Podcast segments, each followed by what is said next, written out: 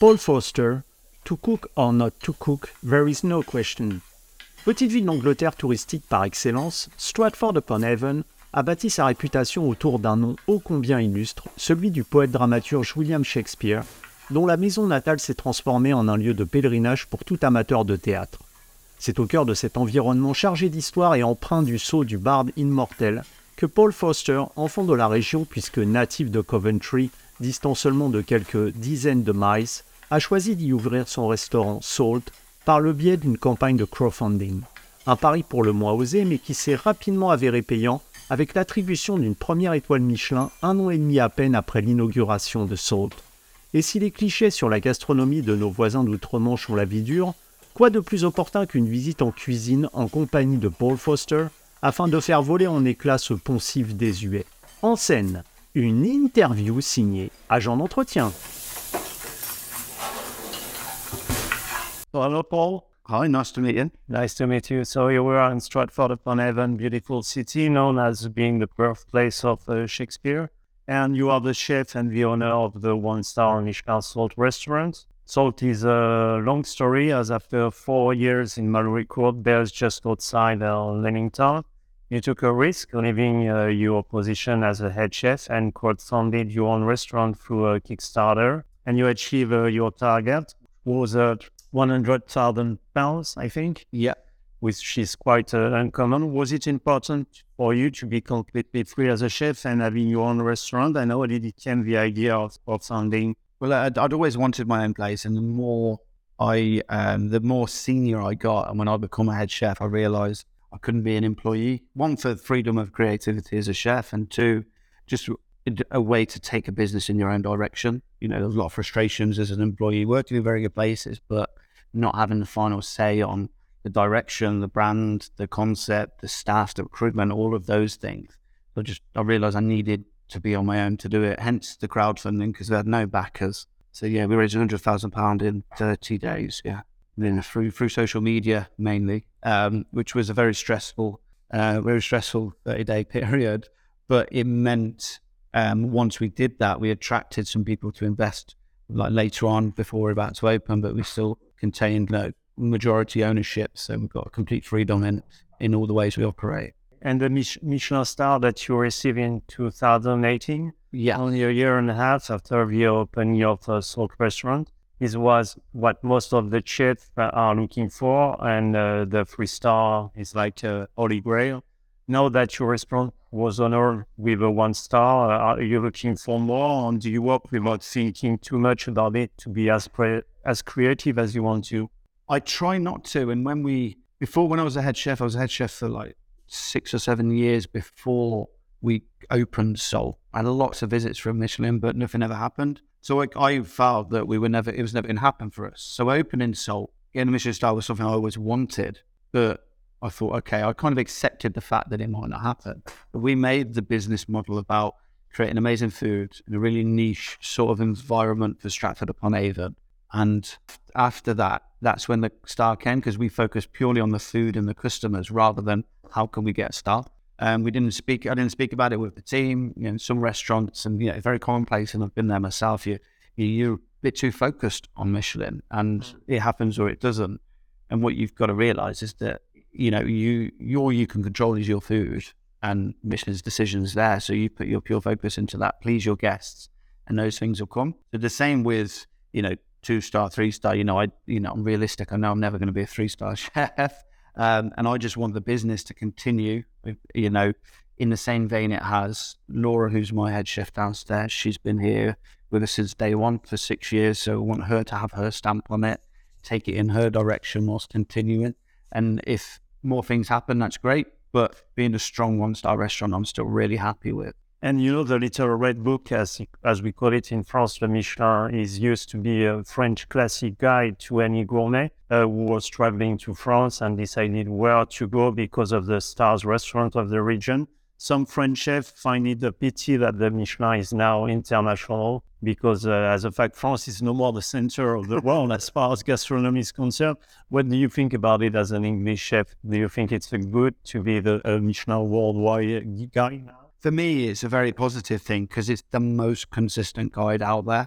And for it to go worldwide, when I've eaten in America, France, Italy, regardless, I, I know what I'm going to get. And generally speaking, there's always exceptions to the rule, but generally speaking, you know, if you're going on anywhere out of the country, you're having a one star, you know the kind of standard you're going to get. So I can understand why in France they want to protect it because it's such a great brand and it brought so much to France. But you know, for me going to New York or California and understanding I'm going to have a two star meal here or a three star, and it it actually being like it should. Like to compare it to, I've never been, but if I went to Australia, their system's so different. You don't, unless you know the restaurants, you don't really know what you're going to get because you don't understand their system. So for me, it's a it's a positive thing. And obviously in England, we took it on a lot earlier than America, which was Yeah. you know only about 20 years mm. ago, I think. So it's been a big part of our culture since sort of the 80s, really. And you were born in Coventry. I was born in Coventry and raised, yeah. yeah. Was it important for you to have your own restaurant in Warwickshire in a way to come back to? Yeah, I always wanted something nearby. I, I, I understood that I could never open anything like this in Coventry for obvious reasons. it's you know, it's um, I love it, but it's a bit of it's a concrete city, and Yeah. you're not going to get either the produce or the staff, or, or just the customer base is growing there, and a lot of them come over to us. I wanted something near home, something that I could connect with. I spent a lot of time as a kid in Stratford upon Avon because it was so close. So yeah, it was just nice, nice to find something in a in a lovely town like this. Yeah, to be home. And, and you, when you were young, your parents were involved in a, a business, and your mother was running the kitchen. Do you remember the first cakes you baked and sold to the clients? and right from the start, becoming a chef, was it like uh, an evidence to you? Yeah, as well. I wanted to be a chef since I was 10. I've always been in hospitality. I think we got our first pub when I was five, and my mum did the kitchens. There were pub kitchens, they were you know quite basic, some frozen food, some homemade things like steak and out pies. But I just loved the environment. I always wanted to be in the kitchen. And from 10, I always said I wanted to be a chef. But that was when I, I used to bake cakes and Yeah. they had a live music pub. So we had doormen and I'd sell the cakes to the doorman. So my mum would buy the ingredients, I'd bake the cakes and then I'd sell them. So it's 100% profit for me. I think that's where the business side come from. Yeah, maybe, yeah. And in 2006, you won the William Epstein Stall, the French charitable scholarship, which provides 3,000 pounds to undertake stage in France. What did France represent to you in terms of gastronomy uh, at that time? Um, there was an amazing opportunity to, so you could work anywhere in the world, and they funded it through this, and they only give it to one young chef per year. Um, and it was important for me to go to France because I'd never worked in France. I'd only visited as a kid. It was just important to go to, you know, the the, the gastronomic, the laundry. And I wanted to go to Lyon. I've never experienced it, so I chose a, a two Michelin star, a L'Auberge de l'Île on the River Saône and just had in this beautiful chateau and I just had the, the most authentic French experience, learn about the food and the, the culture of the food around there. And it was just, just around the corner from Paul Bocuse's restaurant. So I just wanted to absorb that and as I'd not not experienced as as a chef or, or learning in France, I thought it was just a great way to do it.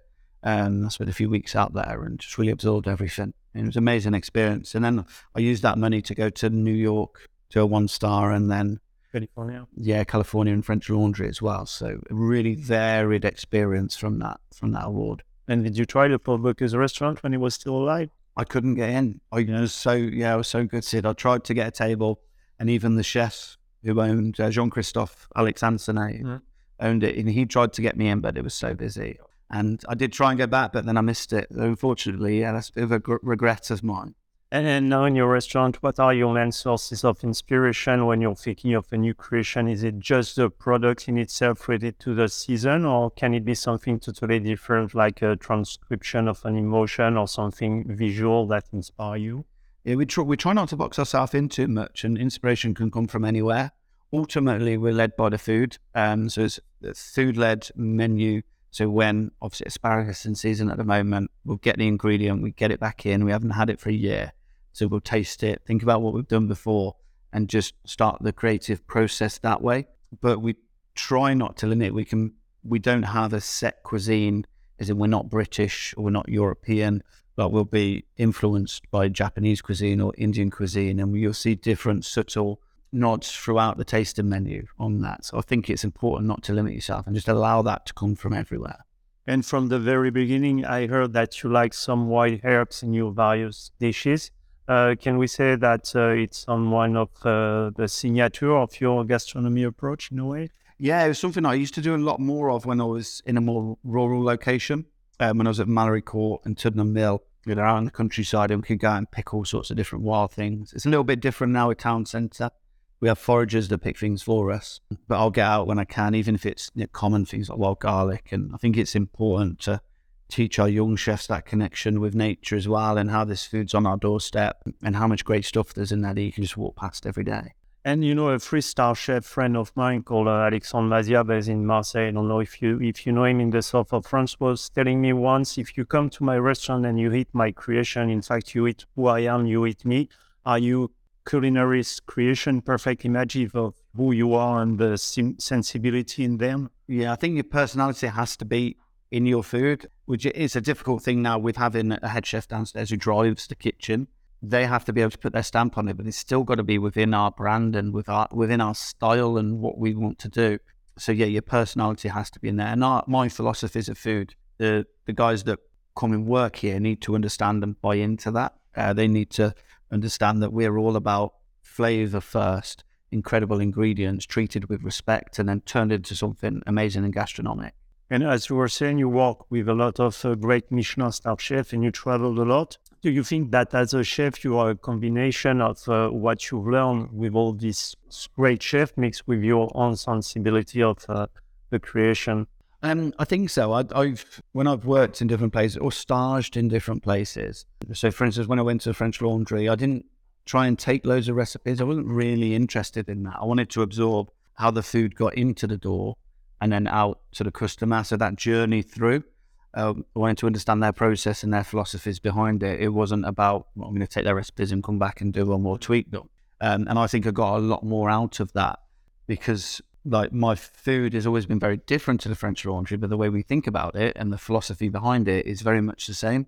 So I've you know worked in obviously like modern American like more classic French, and then Le Manoir as well, that more sort of modern classical French. So lots of different styles of Michelin star restaurants, very very different varying foods. But I think it made made me stronger, and I haven't pigeonholed us to we do this type of food.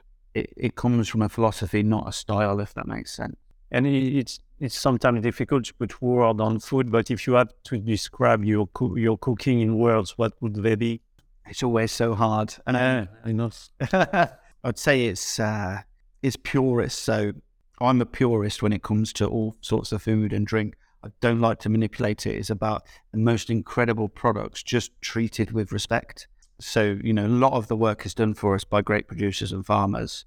I don't like to then get into the kitchen and then manipulate it for hours and hours. We treat it with respect. So it's a purist form of food in, in that sense. And on your website page of the restaurant, you specify that you cannot cater for guests following dietary restriction like vegan, dairy, or pig. Mm. And I, I know a chef in Peru does the same. And I like the idea because it's a bit, if you come to my restaurant, you eat who and so you eat my money, and you just don't do anything else. So in a society where things, you know, are, are in compromise, it's uh, quite bold, and I like that. Yeah, I think you've got to be. You've got to get to a position where you can be that bold, and it's a it's a business. We are a business first, and then we have to keep everyone employed. So every decision we make, sort of, you have to factor that in. But you get to a point where you've got to take risks here. I've got to be bold and proud of who we are. Stratford's a very small town. We've got, I think it's about twenty thousand population, mm. but there's over hundred restaurants because of the tourist thing. So Stratford didn't need us to open. They didn't need another restaurant but we found a niche. There was nothing doing what we do. So I opened a restaurant because I wanted to, not because we needed to. So we want you to come, but come for what we do. So in terms of vegans, I've got nothing against vegans, but why would we? why would why would we spend another three hours a day creating a taster menu for people that come probably once every three months? You know, we used to do it in the early days, and it, you know, business decision as much as everything. Maybe on a Thursday, one would book for a Friday night, and then because we only do a taster menu, and it's only it's eight courses. There's snacks, there's bread, there's other bits and bobs. You've got to create all of that again, and there's not as much love into it. You know, it's not our food, so you're not eating a piece of me or a piece of us. And you know, we do one every three months, so it's let's not do it. Yeah, I like a lot. of It's no compromising food. and we use a lot of dairy in our food as well. So creating a non-dairy menu is pretty much the same as creating a vegan in some respects. You know, so one puree you've got to make you know another puree without the dairy in, and again it sort of compromises what we want to offer. And as you were saying, it's no more in food and you learn anymore, so it's not what. And it's amazing the amount of people that have a dairy intolerance that take the night off when they come here. Mm. That they they do. They say, okay, I'll be fine for one night.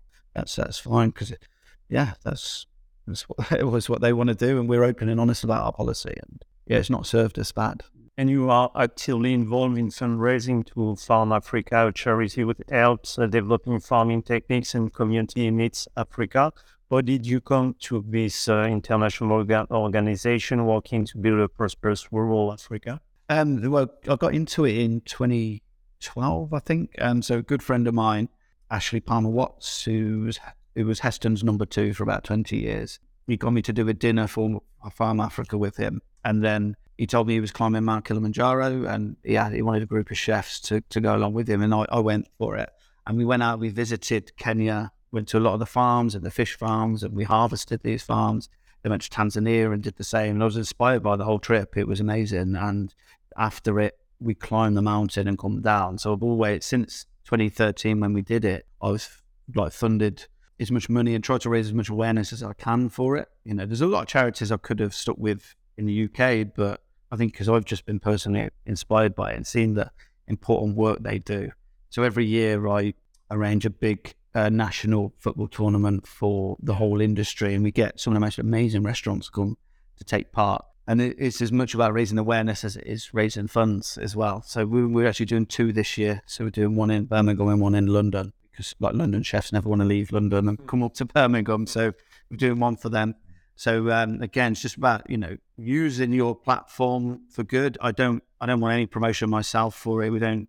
It's not a thing where we're sponsoring a charity to promote the restaurant. or keep the restaurant's name out of it and my name as much as possible. But obviously, you've got to use it to promote and raise awareness. But it is all about it's all about that and getting chefs together and just trying to do something. You know, mm-hmm. And, and Salt, as we're saying, is a one-star Michelin restaurant, but you also, as we said of the record, you also organize Salt master classes. Uh, when this, this idea come to you, man, and what exactly are these master classes which teach uh, anything from how to hold a knife to how to make a homemade pasta? Yeah, so that that was born out of the lockdown with COVID. Me being obviously a little bit bored, we weren't doing anything here, and thinking how could I try and do something, keep me interested, and you know make a business that wasn't just for lockdown, that was doing you know could continue as well. So a lot of chefs were doing live Instagrams and cooking on online, but you had to keep up with the chef, and it was quite challenging for home cooks to keep up with these one and two star chefs, even when they they slow down. So I wanted to do something using this space, using my blood passion for teaching and passion for the craft. So this is all about pure skills and techniques. And so what we did, we created um, a website and filmed lots of different classes. I think there's about 70 or 80 classes on there now, where it will be a five minute video how to make the perfect pasta, and then the next video how you can turn it into tagliatelle, and then other videos how you can turn it into different dishes. So it's about it's not here's an amazing dish, try and replicate it. It's skill focused, and you can take it your own pace. You can um, you know you can rewind it, you can start again, and you're at home in your leisure. So it's something that we're building and growing, and I'm putting on other platforms now as well. And it's you know it's continued since uh, I launched it in 2020. So you know, it's not just been a COVID business. And uh, as I'm uh, asking to all the French chefs I interview, if I invite you for uh, what time is it? Nearly noon. What time? If I invite you for lunch, what do I prepare to please you? Oh, I'm the most simple eater for lunch. Um, just a board of the most amazing charcuterie, um, some pork pie, foie gras parfait, brioche, chutney, and I'm happy. That, that's the most amazing. Bottle of red wine that no one oh, I won't share with anyone. but that just that is just my best way to eat my defro meal, if you like. Just amazing charcuterie and yeah. Okay, so let's go for charcuterie. Thanks a lot, Paul. No, thank you.